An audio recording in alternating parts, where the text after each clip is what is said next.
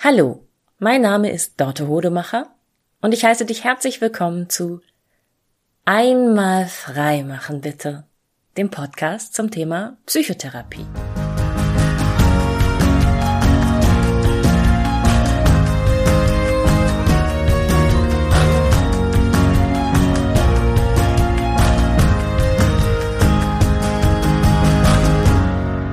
Wenn du eine Frau bist und schon einmal auf der Straße roten Lippenstift getragen hast, dann kennst du das Phänomen, von dem ich heute erzählen möchte, schon. Und es ist wirklich, es geht wirklich nur um roten Lippenstift. Also meiner Erfahrung nach gibt es ein Phänomen, das tritt auf, wenn man roten Lippenstift trägt. Und mit allen anderen Lippenstiftfarben funktioniert das nicht. Wenn du roten Lippenstift trägst, dann sind wildfremde Menschen plötzlich freundlicher zu dir. Das können Leute in, in Läden sein, die dich bedienen. Das können BusfahrerInnen sein, das können KassiererInnen an der Supermarktkasse sein. das sind oft ganz, ganz schnell wieder verschwindende Passanten auf dem Bürgersteig, die dir entgegenkommen. Du siehst so ein mit einem roten Lippenstift trägst, häufig so ein ganz kleines mh, hm, Lächeln um die Augen und manchmal auch ein Lächeln im Gesicht. Und nicht nur von Männern, sondern auch von Frauen und ganz krass auch von Kindern. Ähm, Babys sind viel, viel interessierter an einem Gesicht mit rotem Lippenstift. Es gibt auch manche, denen macht das erstmal ein bisschen Angst, aber die reagieren viel aufmerksamer, wenn man mit ihnen spricht. Ähm, und deshalb ist roter Lippenstift für mich, wenn ich mutig bin, wenn ich so einen Tag habe, wo ich denke, oh, ähm, alles ist grau und ich habe Lust auf mehr Spaß mit fremden Menschen, ich habe Lust angelächelt zu werden auf der Straße, dann trage ich manchmal roten Lippenstift. Roter Lippenstift hat zwei entscheidende Nachteile. Erstens, mh, mm, als Mann äh, brauchst du schon extrem viel Mut und ich weiß auch nicht, ob, ob fremde Menschen darauf so freundlich reagieren, wie wenn man eine Frau ist und roten Lippenstift trägt. Und zweitens, ähm, wenn du eine Frau bist und roten Lippenstift trägst, gibt es immer irgendeinen Kerl, der glaubt, du hast ihn seinetwegen aufgetragen und der glaubt, dir hinterherpfeifen zu müssen oder dich angraben zu müssen. Und es gibt ganz, ganz häufig Männer, die das für ein Signal halten, dass eine Frau zu haben ist, auf der Pirsch ist, auf der Jagd ist, was auch immer. Das ist leider die negative Seite von rotem Lippenstift. Meiner persönlichen und individuellen Erfahrung nach. Aber das, was ich dir heute ans Herz legen möchte, ist die Clownsnase. Und es ist für mich eine, eine gute Alternative zu rotem Lippenstift und wirklich ein richtiger Quickfix, eine ganz, ganz schnelle Lösung für schlechte, graue, langweilige Tage. Ähm, klingt erstmal völlig abstrus, aber ich weiß mittlerweile, dass ich nicht die einzige Person bin, die das macht. Ich habe öfter mal eine Clownsnase in der, in der Jackentasche. So ein, weißt du, so ein Schaumstoffding. Das passt auch überall rein. Ähm, und wenn ich richtig schlechte Laune habe, aber ein bisschen abenteuerlustig bin, dann setze ich mir die Clownsnase auf und gehe damit durch die Straße. Passiert zugegebenermaßen selten und ich mache das auch nicht unbedingt da, wo ich wohne, weil ich auch nicht berühmt werden will als die verrückte Therapeutin mit der Clownsnase. Aber manchmal ist das einfach Gold wert. Mmh. Versuch mal als seriöse, halbwegs seriöse erwachsene Person ähm, mit einer Clownsnase durch die Gegend zu gehen und so zu gucken, als wäre gar nichts Besonderes und beobachte einfach nur, wie die Leute auf dich reagieren.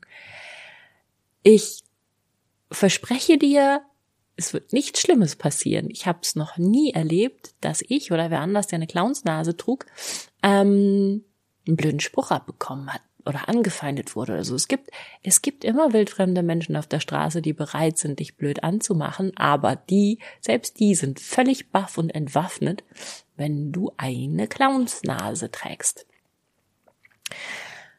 Ja, klingt vielleicht erstmal ein bisschen verrückt, macht aber nichts.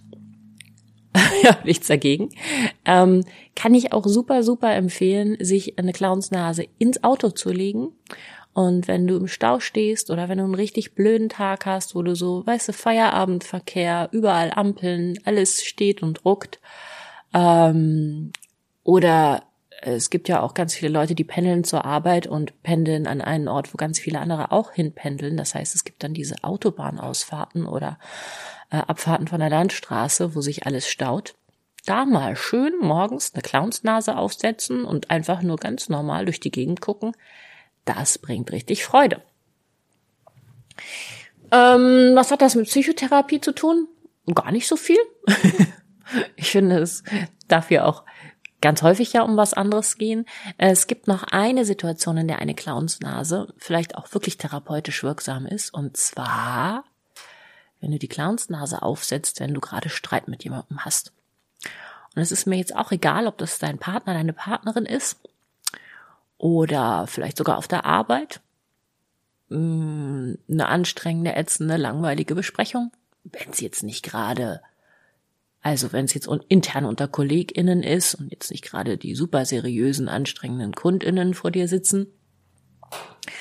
Oder natürlich auch mit deinem Kind. Stell dir das mal vor, wie dein Kind guckt, wenn du in einer ätzenden Diskussion über das unordentliche Zimmer, über die liegen gebliebenen Hausaufgaben, über welches Thema auch immer, plötzlich dich umdrehst und dich wieder umdrehst und eine Clownsnase aufhast.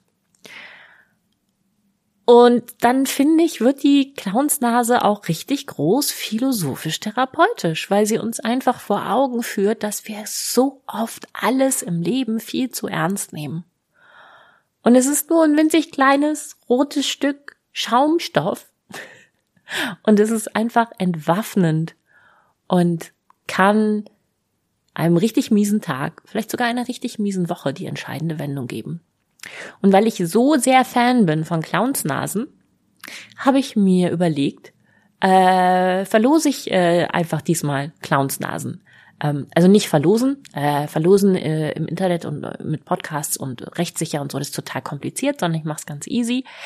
Die ersten 20 Personen, die mir auf diese Podcast-Folge hin eine E-Mail schicken an die E-Mail-Adresse info at einmalfreimachenbitte.de und eine Postanschrift mir schicken. Das kann deine Privatanschrift sein, das kann die von der Arbeit sein, ist mir völlig wurscht.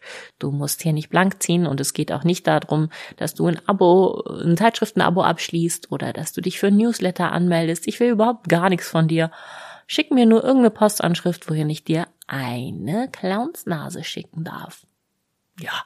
Und dann würde ich mich natürlich super freuen, wenn du das ausprobierst. Entweder mit der Clownsnase, die ich dir dann geschickt habe, weil du mir eine E-Mail geschickt hast an die, ich sag's nochmal, info at einmalfreimachenbitte.de oder weil du einfach, nachdem du diese Podcast-Folge gehört hast, gedacht hast, uh, ich habe da noch was im Schrank vom letzten Karneval oder kurz darauf an einem Laden vorbeigekommen bist, wo es Clownsnasen gab und die spontan gekauft hast und es dann ausprobiert hast. Oder kannst du auch, wenn, wenn, wenn du jetzt richtig griffig bist und sofort es ausprobieren willst und äh, du oder deine Mitbewohnerin, Partnerin, wer auch immer einen roten Lippenstift im Haus hat, du kannst dir auch eine Clownsnase aufmalen, ne? Großer roter Punkt vorne auf die Nasenspitze und los geht's. Ja, das wollte ich heute einfach mal dir schenken als lustige, verrückte kleine Idee, wie du aus einem grauen Tag einen bunten, fröhlichen Tag machst, an dem wildfremde Menschen dich anlächeln.